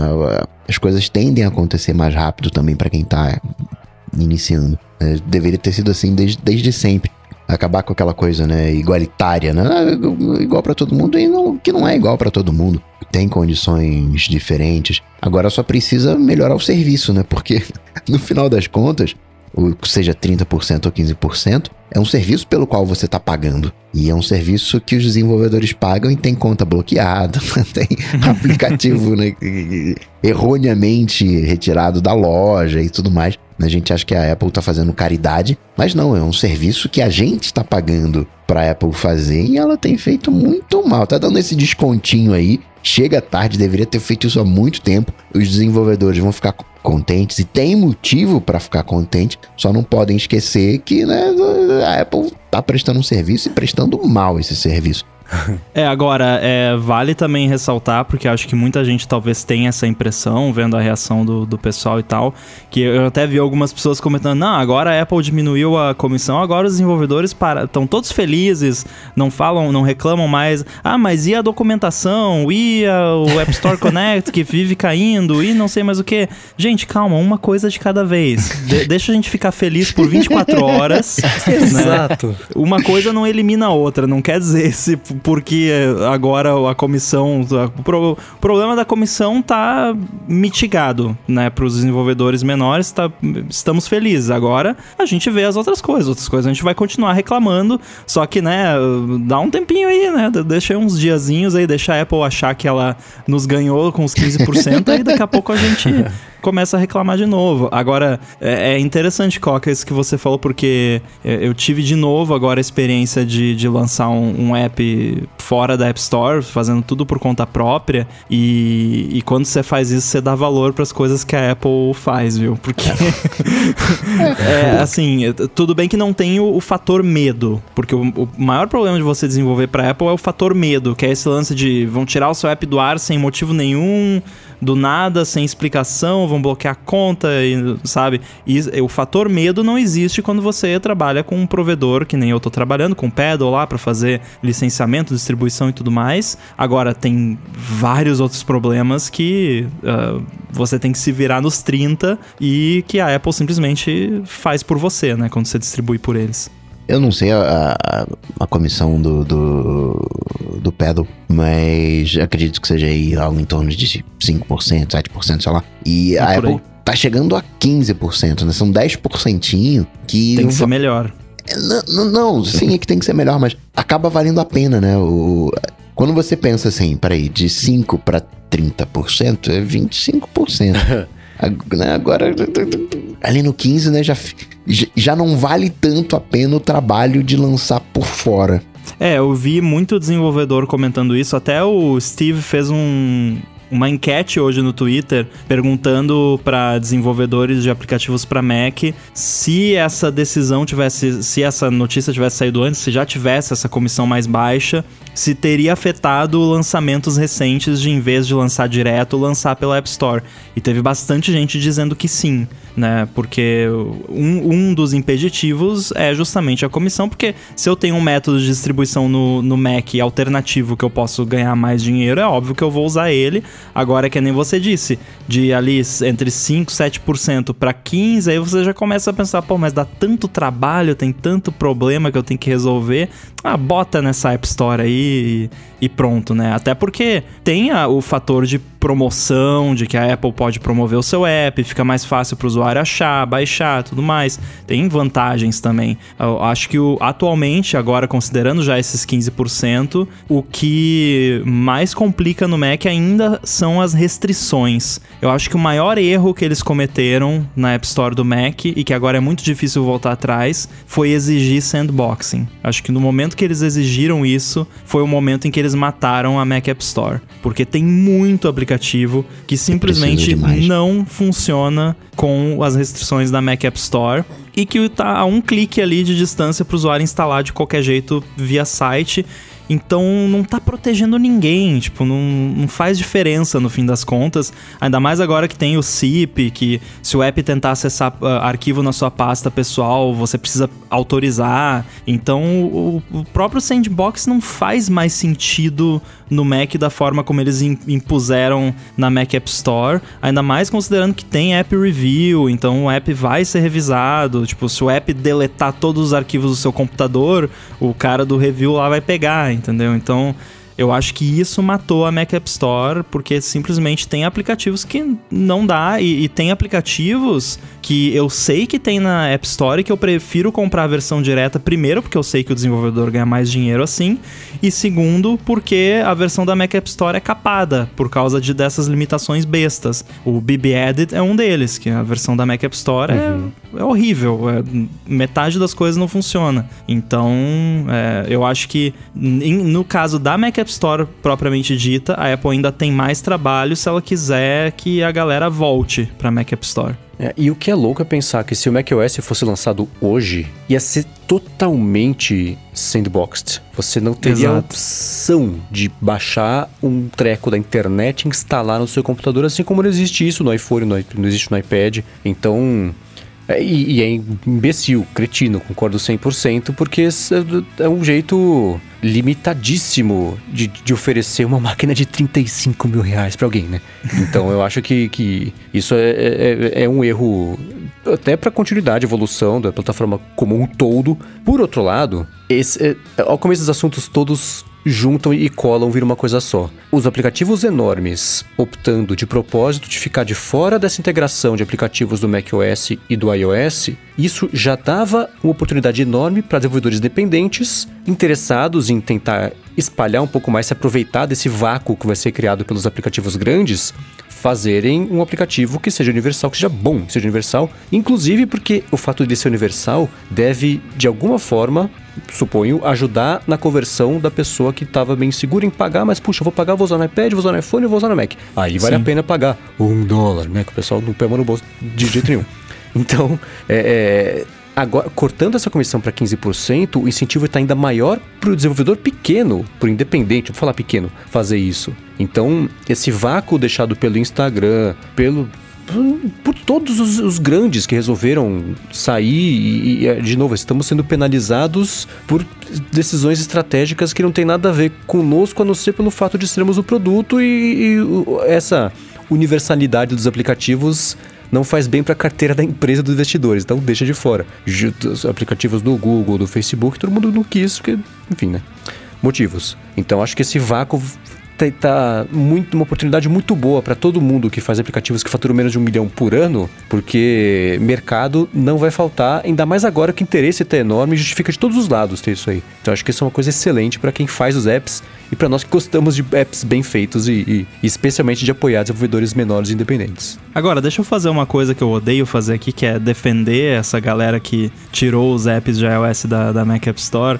é, porque, assim, eu, eu acredito que, claro, claro, tem muitos que nunca vão estar. Tá. Assim, assim, acho que talvez, provavelmente Instagram é um deles, né? Mas tem muito, tem até desenvolvedores independentes também que optaram por não deixar os seus apps de iOS disponíveis. E eu trabalho numa empresa cujo app também não está disponível porque nós escolhemos não deixar disponível. E o motivo é muito simples. Não, a gente não testou. Como é que a gente vai deixar o, um aplicativo disponível numa plataforma que a gente nunca testou, não sabe, não tem a mínima ideia do que acontece quando você roda o aplicativo e não tem como testar, porque a galera teve acesso ao DTK, né, os desenvolvedores, só que primeiro, ele estava disponível em alguns países, Brasil não era um deles, então eu não tive acesso, é, e segundo, a maioria dos desenvolvedores que pegaram o DTK foram desenvolvedores de aplicativos para Mac, não empresas e desenvolvedores que fazem aplicativo para iOS. Então tem muito e muito, mas muito desenvolvedor que, pô, eu não. Como é que eu vou deixar o meu app de iOS aqui ativado numa plataforma completamente diferente que eu nunca vi, não tenho como ver, não sei o que acontece. Deixa eu desligar esse negócio aqui, deixa eu testar no.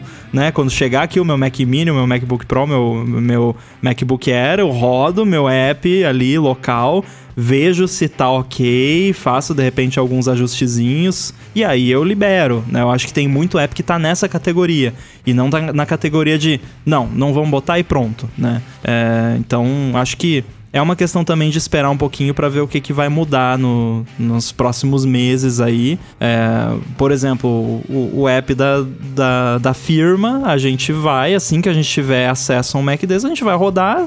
Se tiver funcionando legal, a gente libera. Tipo, ninguém vai usar do mesmo, mas libera porque não, não tem por que não, né? É, e até pra gente mesmo é, é prático para fazer teste, coisa, do que ficar mexendo no, no celular. Mas é, é isso, acho que tem muito essa questão. E tem também um certo medo, porque o Mac ele é muito mais hackeável do que o iOS, né? E, e, a maioria dos apps de iOS, eles assumem que o ambiente no qual eles estão rodando é confiável. Então, tem muita verificação, muito certos cuidados que apps de iOS no geral não tomam, porque ah, tá no iOS é seguro, é, ah, tem um jailbreak, mas é 0,00001% de pessoas que têm acesso a isso. Então, deixa assim. Agora no Mac é outra história, muita gente com acesso tal. É muito fácil você, entre aspas, fazer jailbreak no Mac com M1, que ele continua sendo totalmente hackeável. Inclusive, a Apple fez questão de, de dizer isso, né? Que se você quiser, você desativa todos os recursos de segurança e, e faz o que você quiser na máquina. Mas tem esse lado também, que os aplicativos de iOS que estão rodando ali, e aí, né? Aí, né, não estão tomando os cuidados, aí você vai lá, é, faz uh, cheat pra passar no joguinho, é, rouba estrelinha estrelinhas, faz sei lá mais o que, rouba pack do Chib Studio. É bem fácil, inclusive. É, então, assim, tem, tem esse, essa questão também, né? O, esses 15% ele é opt-in, né? Você tem que pedir para entrar nos 15%, não tem uma coisa assim? Então, a Apple falou que em dezembro eles vão detalhar isso para os desenvolvedores. Eu imagino, tá, assim, que vai ser mais ou menos assim. Eles vão mandar um e-mail para todo mundo que qualifica nesse ano. Ah, clica aqui para entrar. E aí você clica e pronto. Eu acho que vai ser assim. E para novos desenvolvedores, você já entra nesse esquema. Porque você é novo, então o seu faturamento do ano anterior é zero. Zero é menos que um milhão? É. Então você entra já com os 15%, né? O... Sobre isso que o Mendes estava falando, né? Da, da inovação e tal. Se a gente parar para pensar que hoje você não consegue fornecer no iOS um browser melhor do que o Safari, né? Porque tem que usar o motor do Safari. Olha, olha a restrição de, de como é um, um, um, jardinzinho isolado, fechado, onde você não consegue fazer as coisas. E quando um desenvolvedor tem uma ideia bacana e consegue passar, entre aspas, né? Passar a perna, na, burlar as restrições, vem a Apple com o cacetete. Sai daí, sai daí, sai! não pode, não pode. Exatamente. Eu tava pensando aqui do que o Rambo tava falando. É... Vocês acham que a experiência do aplicativo seria. Vai, ser, vai conseguir ser a mesma? Sem uma interação de touch, tipo, só tocando no mouse, etc? Eu acho legal que a gente tá com vários cores aqui nesse programa. A gente tá falando de dois assuntos ao mesmo tempo: de aplicativo do iOS no Mac e da comissão. É, eu acho que os 15%, Bruno, vão permitir você usar o aplicativo. Não, é brincadeira. É... Vai ficar 15% melhor. É, mas uh, Já pensou? É meio esquisito. É, o pessoal tá usando, tem algumas interações que não ficam legais e até tem um esquema lá que você faz um Konami Code no, no teclado e você consegue fazer gestos de, de, de pint, de rotação, essas coisas, mas é, é meio esquisito, né? Porque é um app de iOS rodando no Mac que não é touch, mas dá pra usar. Eu vejo muito como um quebra-galho, né? Aquele momento em que é. você quebrou teu iPhone e tudo mais. Aí você tem um Androidinho, aí você tá usando o um Androidinho até conseguir grana para pegar um iPhone consertar o teu iPhone. Só que você precisa acessar um aplicativo que os dados estão no iCloud. Ah, tá, tá aqui, ó. Tá, tá, né? Posso usar o, o Mac para isso. É, então, é. Eu, eu, eu tô lançando essa porque não querendo passar pano, né, pra galera que não quer participar e tal, mas é, de repente às vezes é isso, né, cara? O aplicativo do cara simplesmente não funcionaria numa interface sem touch, né? Que você não tem um, um multigesto, etc. É, isso é mais um exemplo. É que tem outras coisas também, né? O, de repente o aplicativo faz uso de geolocalização, né? E, e como é que você, né? É. Como é que você... Inclusive, a Apple mandou um, um aviso. É, o, o, aplicativo uhum. da firma usa geolocalização. O pessoal da Apple mandou um e-mail avisando: Ó, oh, o seu aplicativo aqui vai estar disponível na App Store para Mac, mas nós vimos que ele usa geolocalização, então talvez nem todos os recursos funcionem, assim, assim. Então, é, eles até avisaram os desenvolvedores. Inclusive, muita gente que recebeu esses avisos deve ter imediatamente ido lá e desligado, pensando: Ih, se a Apple tá falando aqui, então é melhor desligar ligar, né? Então, é, é uma V1, né? 1.0 aí, vamos ver como é que a coisa vai se desenvolvendo. Provavelmente no macOS do, do ano que vem, é Snow Big Sur, sei lá como é que vai ser, já vai ter alguma melhoria nesse sentido. De repente alguma coisinha ali que o desenvolvedor possa fazer que não é o Catalyst, mas é um semi-Catalyst, né? Que pelo menos dá uma melhoradinha. Vamos ver. Para mim, acho que a única forma de fazer acontecer seria se você, se, se tipo, não só, né, o cara vira chavinha e fala, ah, a partir de agora roda no Mac, mas se ele fosse desenvolvido para funcionar com teclado mesmo, né? você pega game, etc., que hoje você tem interação com, com touches, você teria que fazer ele funcionar mexendo no teclado, né? Como os gamers, olha lá, estão acostumados a jogar, sei lá. É, isso eu... é uma coisa que você pode fazer sem precisar criar uma versão para Mac do seu jogo, porque o iPad já suporta teclado e já existem APIs no iOS para teclado. Então, eu, se eu tenho um jogo no, no iPad, eu posso colocar suporte a teclado e esse suporte a teclado vai funcionar quando ele estiver rodando no Mac. Assim como, por Aí, exemplo, ó. o Chibi Studio tem aqueles menus que você toca e segura no iPhone. No Mac, se você clica com o botão direito, aparecem esses menus quando o app tá rodando no Mac. E um menuzinho ali como se fosse do Mac. Então, é, dá para fazer várias coisinhas que deixam a experiência melhor sem necessariamente, não, vou criar uma versão do app para Mac. Aí, ó, desenvolvedores, me deem o teclado no iPad com jogos, por favor. Tô curioso com outra coisa também. A gente falou muito de M1, aí App Store, 15%, iOS, Mac e tal. Eu quero saber quem é que já assinou o Disney Plus essa semana. Cara, eu ainda não ainda assinei, não. mas eu vou, eu vou assinar em breve, porque eu tô bem afim de ver as paradas da Disney. Na verdade, eu tô mais curioso para ver como que. Assim, a gente já sabe, as coisas têm um catálogo pra gente ver, etc. A internet de tudo, mas eu tô mais curioso pra ver a interface, como funciona, né? E, e, e ver acontecendo mesmo a magia da Disney no meu computador do que qualquer outra coisa. Fogos de artifício. Olha, o, o, não chega junto da Netflix, não, na minha opinião. Netflix, a parte do. a interface, o aplicativo. Acho que a Netflix tá 01, é, mas Disney Plus tá fácil, fácil, fácil no 02. E o TV eu... Plus tá em último, né? o Ted Lasso Plus, que nem eu vi alguém comentando todo dia na internet. Eu vi esses dias, né, acho que logo no dia do lançamento, é, um tweet que tinha, tava lá né, a conta da Netflix dando oi pra Disney Plus, falando já, tipo, ah, se acostuma aí, me manda a terceira temporada do Mandalorian. Aí a Disney Plus respondendo, outros, outros serviços de streaming entrando junto e falando junto, tá ligado? Eu achei animal essa interação dos caras, tá ligado? É uma coisa que a gente não, não costuma ver aqui, né? Pelo menos. Eu achei muito bacana isso. Antigamente tinha, né? O, o pinguim do ponto frio, que cutucava as demais e tal. Mas o social media do, da galera de streaming tá, tá mandando bem. Eu curti, eu curti eles trocando ideia em Amigo Chase lá, ficou da hora. Agora, outra coisa que, que lançou essa semana, cara, na quarta-feira, inclusive, eu, eu, imagino que, não, não sei se todos, acho que do, do ADT quem gosta disso sou eu e talvez o Ramo um pouco, mas do, do lance de animes, né? Hum. Lançou uma outra plataforma de streaming aqui no Brasil que chama Funimation, que inclusive eu trabalhei bastante nela, né? E dublei algumas coisas e tal, eu fiquei feliz pra caramba. A... O dia do lançamento foi engraçado até, porque assim, os caras soltaram a plataforma, né? Tipo, liberaram a plataforma, não avisaram ninguém, não tweetaram, não fizeram nada. Aí um monte de gente começou a me mandar mensagem perguntando se tinha lançado. Eu falei, gente, o que, que tá acontecendo? Aí eu entrei no site, tava rolando. Aí eu falei, nossa, tá rolando. Os caras não avisaram, tipo, o que, que tá acontecendo? Aí eu achei que era teste, tá ligado? Eu falei, meu, eles devem ter feito um teste, tipo, da plataforma para ver se tava rolando ou não, né? E aí a galera começou a entrar. Porque logo na sequência que lançou, eu fui fui direto pagar, porque eu queria ver, né? Eu queria, eu falei, cara, eu trabalhei nisso, uhum. eu quero ver como é que tá o resultado. Aí eu paguei, tipo, cinco minutos depois eles tornaram a minha compra, o site saiu do ar.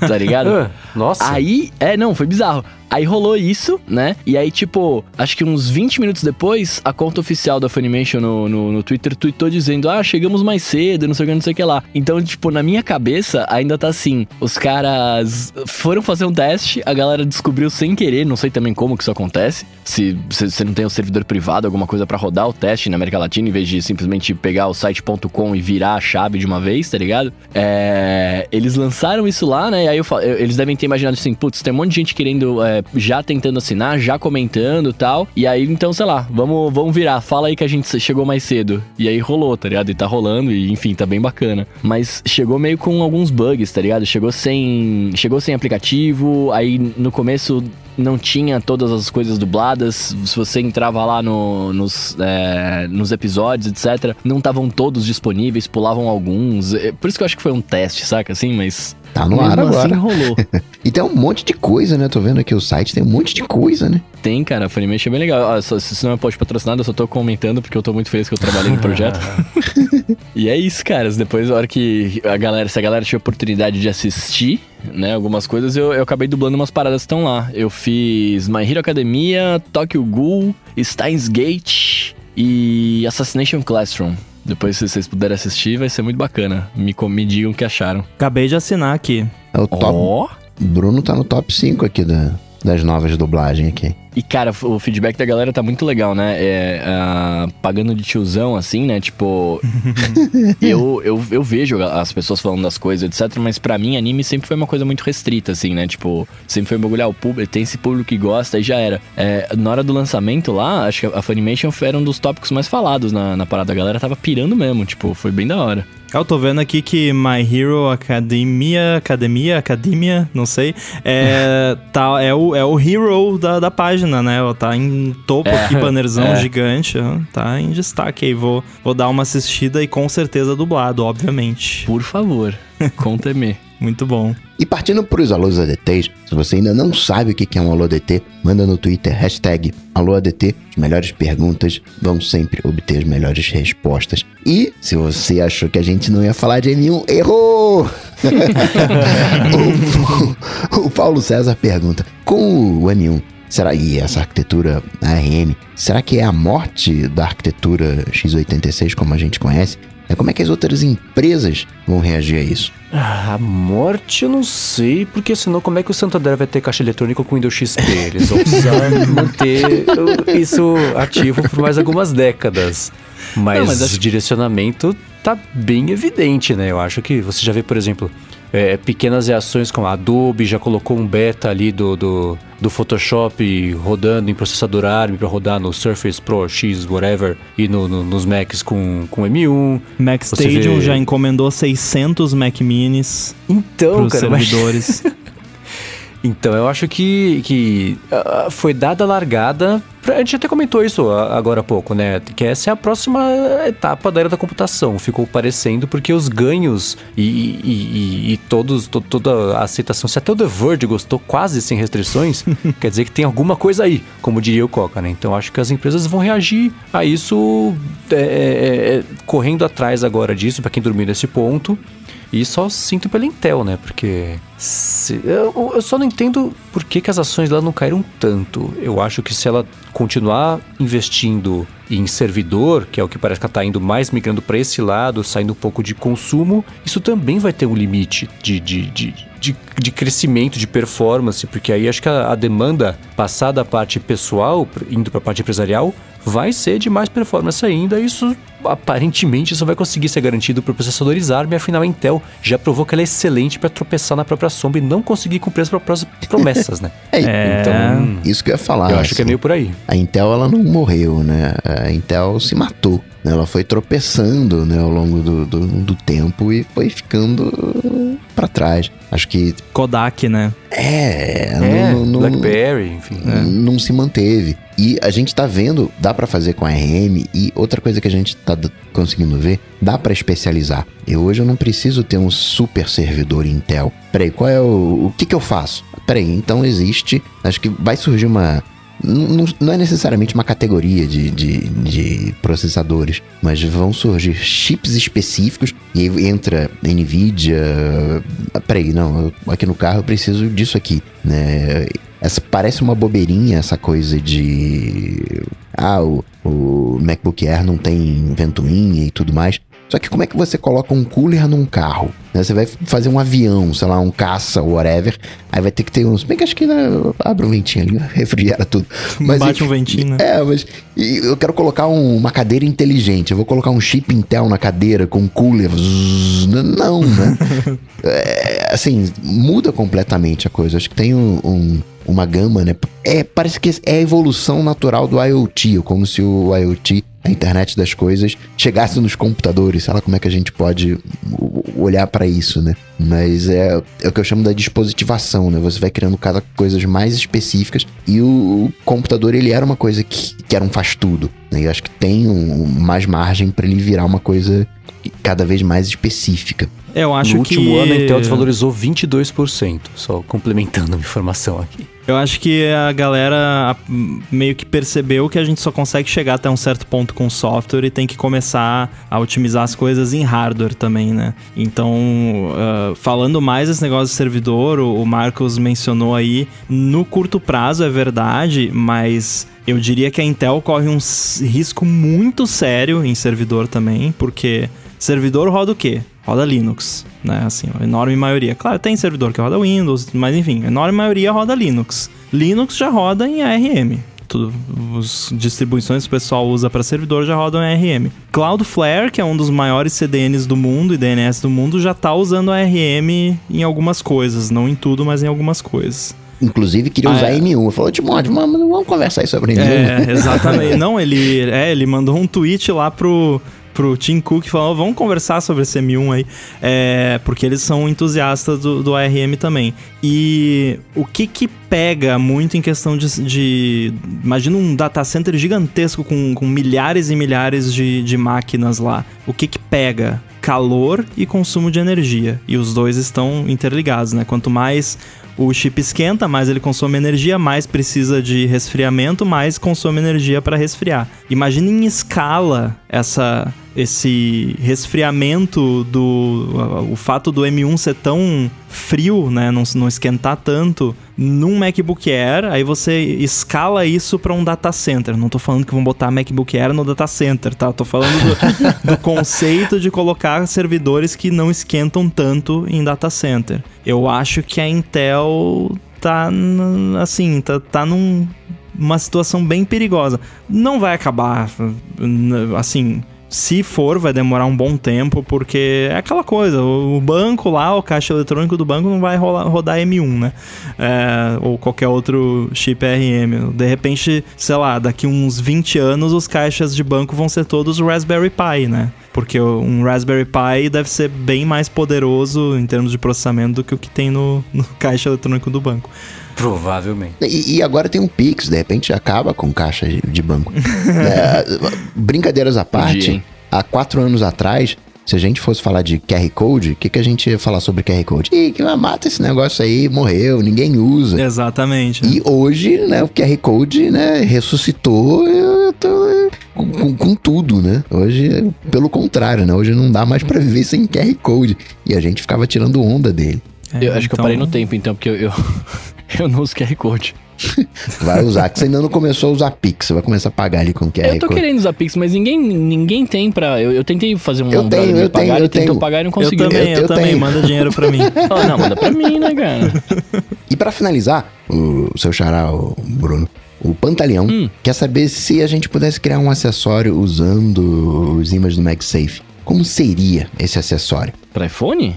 IPhone. Sim. Hum, aí ele tem, que ser, ele tem que ser um acessório que fica atrás do telefone, né? Que vai colar atrás. Ah. Já tive uma ideia aqui, ó. Vou, vou. Não necessariamente, ué. Vou patentear aqui, ó, ao vivo a, a ideia. Só que do jeito que é atualmente, aí nós falamos do, do, da caixinha fechada, não daria para fazer por causa do software do iPhone. Mas eu é, é, é imaginação, então eu vou sonhar aqui. Eu, uhum. eu faria um tripé para usar o iPhone como câmera em lives, streamings, conferências, que no momento que eu grudo o iPhone nesse tripé com o MagSafe, ele já abre a câmera do iPhone, já habilita a câmera do iPhone no meu Mac e é isso. E ele tá pronto para ser usado e ao mesmo tempo, obviamente, vai alimentando para não acabar a bateria. Seria esse seria o meu sonho. Mas será que com shortcuts não dá para fazer isso não? Hum, interessante. é, então é uma boa ideia aí, ó. Pena que eu não, não faço hardware, né? Não, não cheguei lá ainda, mas que se alguém aí quiser soltar essa ideia ao universo, quem sabe alguma empresa aí pega essa ideia e faz. Eu faria um, um carregador pro meu Apple Glass que eu queria colocar atrás do iPhone, ele gruda lá e carrega. Não, brincadeira, mas eu, eu, eu não sei, eu não sei o MagSafe, porque acho que o MagSafe ele só passa energia, né, pro iPhone, ele não passa dados. Ou passa, e eu tô louco. Ainda? É, Por enquanto se, só energia.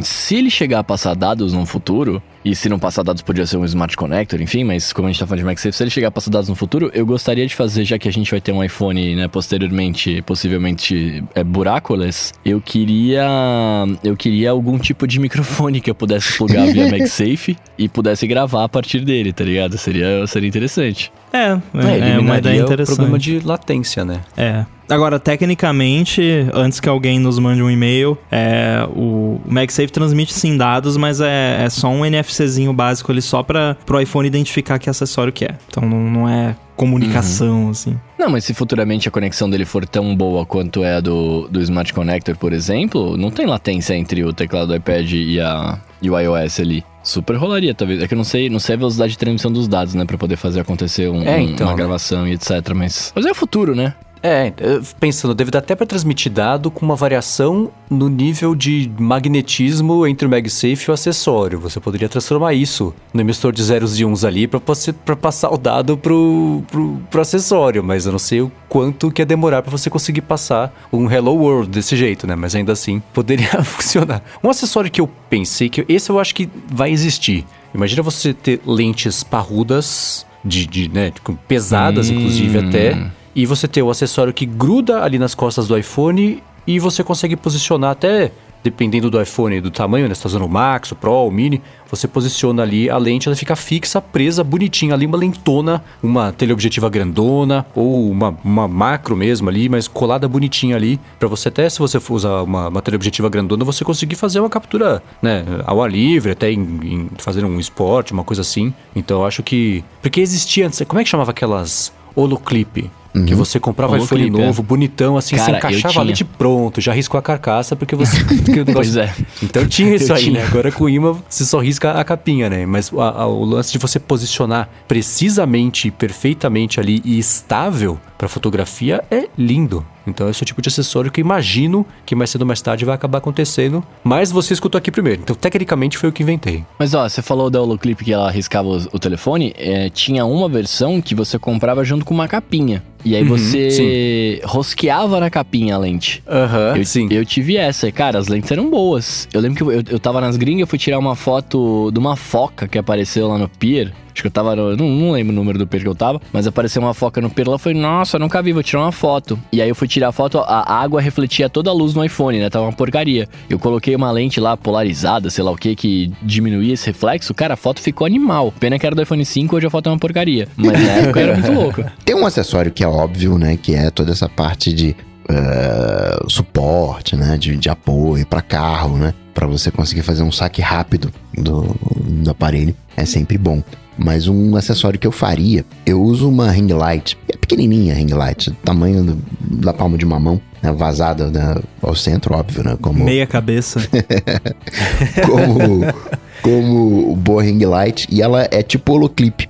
Ela é para você pendurar, não é um pregadorzinho, né? Você coloca no iPhone, então para selfie, né? Ela envolve a câmera da selfie. Na câmera traseira você pode colocar também, envolve a, a câmera traseira. E aí fica legal que você mexe só o iPhone, não tem um aparato, né? Não é um tripé com ring light ou, ou coisas do tipo. E isso aqui é carga externa, você tem que conectar né, para recarregar. E ela tem uma bateriazinha LED, né? Dura, dura bastante. Mas é uma alternativa, né? Colocar no MagSafe e aí um ajustinho para usar tanto na frontal quanto na traseira, sem arranhar as lentes da câmera, porque eu coloco assim um pouquinho de lado, porque senão o braço vai ficar em cima do, do da câmera de, de meio meio zoom e aí eu acho que vai riscar e eu não quero.